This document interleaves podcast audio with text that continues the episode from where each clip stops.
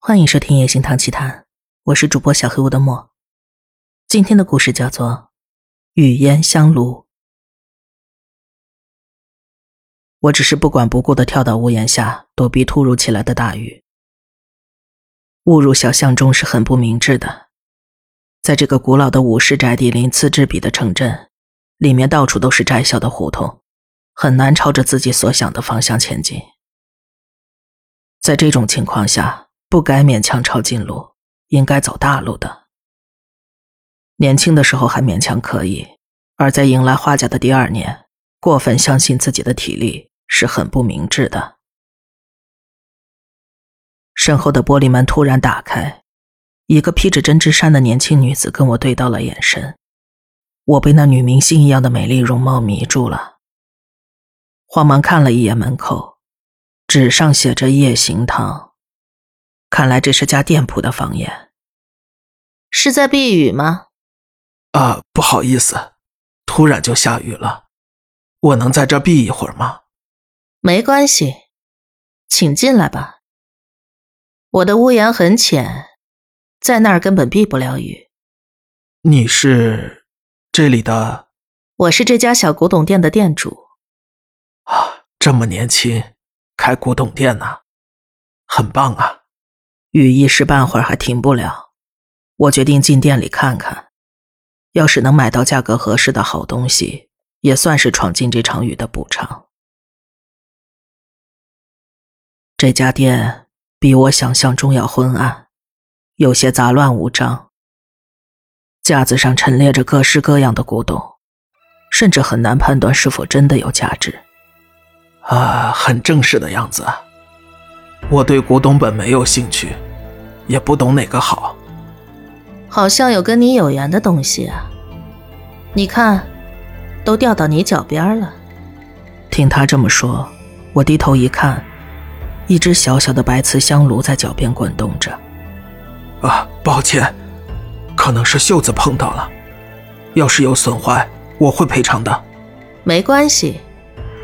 怎么样，有裂痕吗？香炉的侧面，应该是叫做神教的部分，画着一只狮子，在盖子的旋钮部分也有一个脚踩玉石球的狮子装饰，看起来是相当昂贵的物品。没有摔坏。这样啊，那肯定是为了让客人拾到才跑出去的吧？我不由得笑了，真会说话。不，我买不起这么贵的东西。不是哦，价格还可以的。哦，女店主笑着，叼着一根小小的烟管，将一束稀薄的紫色烟雾徐徐吐到天花板上，散发出难以言喻的甜蜜味道。我们的店不是人挑选物品，而是物品挑选适合自己的主人。呃，可是。那个香炉身上有些纠葛，已经在店里很长很长时间了。明明一直都找不到，却突然翻滚出来，我也很惊讶呢。一定是跟你有缘吧？有纠葛？是说持有者被诅咒了吗？非也。明王朝末期。这个香炉本是为了保护皇族制作的，才做了狮子的样式。哦，这样啊，原来是为了辟邪。但是啊，最初的主人就是被他父王杀害的，这个香炉也就落入这样一个无情之人手中。所以，他没有选择跟随主人，而是来到了这家店里。啊。比我来的还要早。虽然不明白最后那句话是什么意思，但是听他说话让我觉得很舒服。即便是谎言，也不会觉得自己被这样东西选中有什么不好的。我不懂这个东西的价值，不过我确实很喜欢，我想带走。啊，我会付钱的。我确实很喜欢这个香炉。虽然没有熏香这种爱好，但是或许可以借此机会跟妻子一起开始熏香。在意想不到的地方产生了雅致的兴趣啊。像你这样的人很少见啊，他们通常都会说太诡异了。我自己也觉得不可思议，可能是突然对古董来兴趣了吧。要是有搞不定的地方，我可以出面哦。有缘的话，总有一天。我把两张一万日元交给了老板，只给一万的话，未免太便宜了。面对妻子时必须保持沉默的秘密又增加了，隐藏的秘密真是多到数不清啊！把香炉用布包起来，放进木箱里，再用包袱系起来。年迈的心脏悸动着。离开店家时，方才的雨就像没来过一样。秋高气爽，心情舒畅。看了看手机，有好几个妻子的未接来电。我不记得自己开了会议模式。难道那家店不在信号范围内吗？唉，没想到已经这么晚了。我急忙朝着大路小跑过去，不知不觉间，竟然已经过去了三个小时，真是奇怪啊！这还是第一次来探望因工作离开老家的三儿子。妻子因为一件无论如何都脱不开身的事情未能前来，比起我，他应该更担心吧。大儿子已经结婚生子，二儿子明年也要结婚了。与哥哥们相比，三儿子一直努力学习，一毕业就成了个工作狂，节假日也经常加班。作为父母，很是担心呢。原本就是不常联络的孩子，这半年来更是失去了联系。虽然发了好几次信息，但始终没有回复。我以为出了什么事情，但打电话过去也没人接。好不容易接了一次电话，但就像换了个人似的无精打采，问什么也只是含糊不清的回答。这样的情况总应该去看看，所以我只身来到了儿子住的城镇。儿子住的公寓是间没什么明显特征的小公寓，似乎专门给单身人士建的，看上去。跟学生时代生活的地方没什么太大区别。二楼拐角的房间好像就是儿子住的地方。按了下门铃，没有响应。再按一次，还是没有。是出门了吗？试着转动了一下门把手，门就这么被打开了。向内看去。房间深处是儿子盘腿坐在地板上的背影，而他的面前站着一个身穿红色和服的女人。吵死了，门不是锁着吗？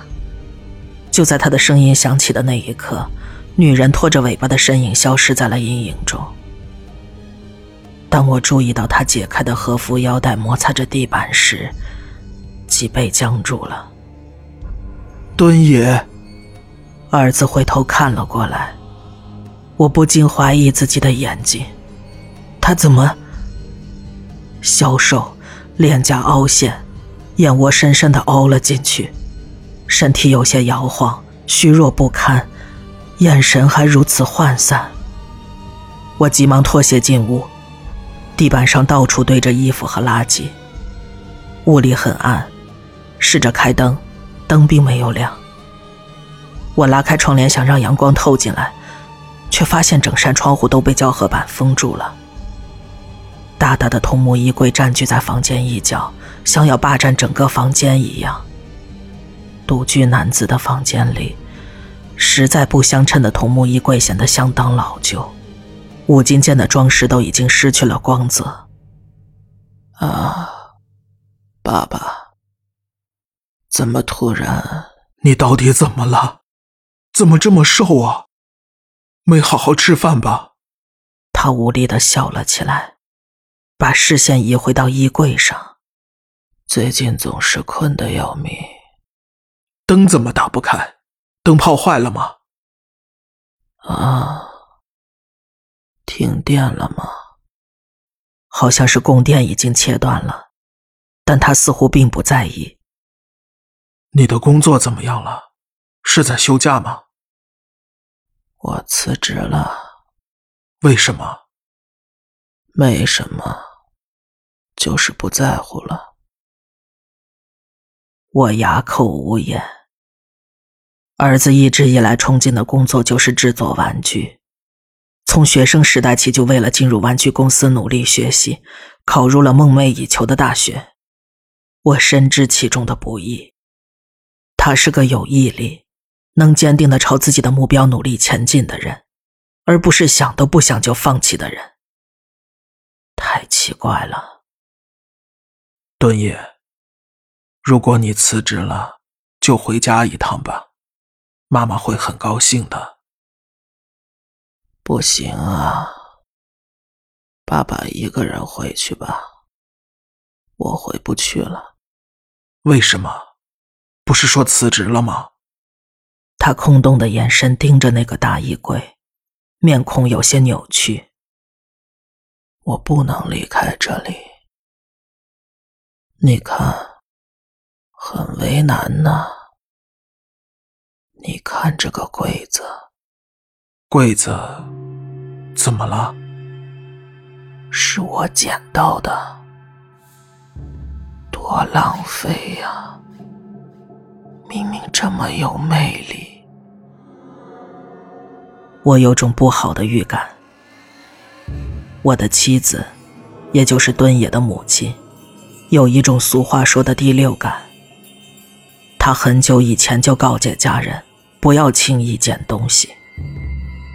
物品中往往寄存着物主的思想和一些念头。虽然我不太懂，妻子应该是很清楚的吧。而且，这个柜子肯定是不好的。你回去吧，不要打扰我。我没事的。端野，你听爸爸说。想说什么，却哽在了喉咙。透过衣柜后方，与墙壁之间恐怕只有几厘米的缝隙，看到了蓝白相间的手指。五根手指一根一根抓挠着出现，让我不禁失去了语言能力。鬼祟着像蛇一样爬出来的，是和服的腰带吧？白色的底子上有黑红色的沁色，那一定是血。长发散乱的女人朝这边看了过来，我无法忍受恐惧，背过身去，拉起儿子的手。他却没有任何反应，就像深深扎根的树木一样纹丝不动。爸爸，对不起，我实在受不了了，几乎是翻滚着出了房间，牙齿还在打着颤，抱起装着刚才在夜行堂买的香炉的箱子，我的心却不可思议的平静了下来。终于到了公寓楼下，我给妻子打了电话。我一个人实在难以应付。妻子的话，肯定能想出解决办法的。喂，我是宗相。啊，是我，出大事了，难以置信。那到底是什么东西啊？我该怎么办呢？你怎么了？这么大声？电话那头的妻子一如往常的冷静，对我说：“总之，先平复心情。”是怪异，不是，是鬼吗？我也不知道，就是那种东西，竟然真有这种东西，是吗？敦野怎么样了？他很憔悴，我得想办法把他从房间里带出来。老公，告诉我今天都发生了什么？身边发生了什么事？遇见了什么人？说了些什么？虽然不懂妻子的用意何在，但我还是尽可能详细的说明从今天早上出门到敦野公寓发生的所有经过。而妻子十分在意的是夜行堂那家古董店买香炉的事情。我又尽可能详细的说了店里的情况和女店主的事情。你先冷静下来，按我说的做。为了把敦野带回家。啊，当然。妻子细心的告诉了我接下来要做的事。说实话，都是些我搞不明白的行为。但妻子既然这么说，肯定有她的道理。我在脑中不停重复演练着自己该做的事情。好，我记住了。千万要小心啊！啊，美智子，无论如何我都会带盾爷回去的。好，听到妻子的回答后，我把手机放进上衣口袋，打开装有香炉的木箱子，抱起里边的香炉，再次回到了儿子的房间。我用手拍了拍不争气打颤的膝盖。我原本不相信会有这种可怕的东西。这次我没有敲门，悄悄把门打开。比先前更为不祥的氛围，黑暗仿佛融化在了空气中。视线穿过小小的厨房，捕捉到背对自己坐着的儿子的身影，一鼓作气。我跑到儿子和衣柜之间，那一瞬间，感觉有什么东西从衣柜后爬了出来。我毫不犹豫地放下抱在怀里的香炉，打开嵌有柿子装饰的盖子，随后拉起儿子的手，半拖半拽地朝厨房的方向逃去。方才如同磐石一样纹丝不动的儿子，被我拖在地上滑行着，一边大喊着“帮帮我吧”，一边大力关上了客厅和厨房中间的门。就在那一瞬间，在玻璃门的另一侧，一个巨大的物体现出了身形。这个东西拥有巨大的四肢，毛发像火焰一样飘动着，就像一只巨大的狮子。狮子一声咆哮，霎时间，眼前一片空白，仿佛惊雷一样的轰鸣声，巨大的冲击力袭来，我以为房间的另一侧爆炸了。战战兢兢地睁开眼睛，玻璃门的另一侧分外明亮。正想打开门，门失去了支撑，倒向对面，玻璃碎了一地，我不由得哑口无言。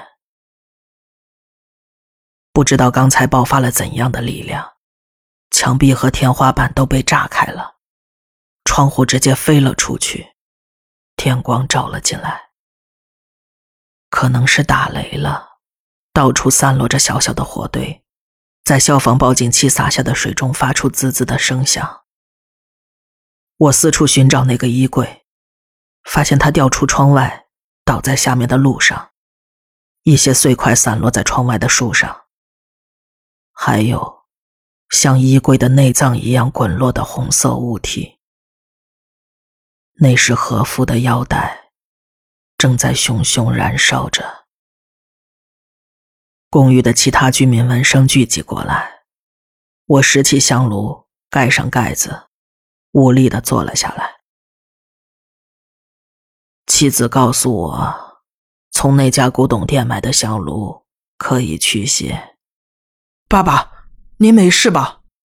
儿子面色红润，方才的阴郁一扫而空。啊，没事。你还好吗？怎么了？你什么时候回来的？这里是怎么回事啊？打雷了吗？我向狮子香炉点头致意，并由衷的感谢那家古董店的老板。带着儿子回家后，妻子并没有特别说什么，像往常一样做好饭等着我。他好像知道很多关于那个香炉的事情，但每次想开口询问，都被他岔开了话题。这种事也是存在的，没事就好。怎么可能呢？我看到了不可思议的东西。好好珍惜吧，那是属于你的东西。之后，那个不可思议的香炉就摆放在合适的架子上，每天早上都会供养水和米。总觉得应该要祭祀，只是不知道这样是否合适。然而没多久，香炉盖子上的狮子消失了。我在房间里四处搜寻，也许是清扫灰尘时不小心弄丢了，但是四处都找不到，好像完全丢失了。怎么回事啊？明明是仔细保管的。不用刻意找了，不在意的时候它就会出现的。妻子只是这样说，我有点沮丧，就像为了安慰我似的。最近经常有一只野猫会过来，是一只年纪很小的红毛猫，不知道为什么很喜欢我的样子。每当我盘腿坐在廊下晒太阳，它就从不知何处钻出来，爬到我的膝盖上，悠闲地打着呼噜，惹人怜爱。小家伙真可爱呀！怎么样，要不要来我家？可能老人家里会有些无聊，但是你来了，我们就不会再寂寞了。他喵呜一声，我的脸放松了下来。唉，叫什么名字好呢？美智子，到廊子上来一下，那只猫又来玩了。话虽如此，总觉得这只猫。其实更像是狮子呢，应该是我的错觉吧。说来尴尬，我对猫的种类真是不太熟悉呢。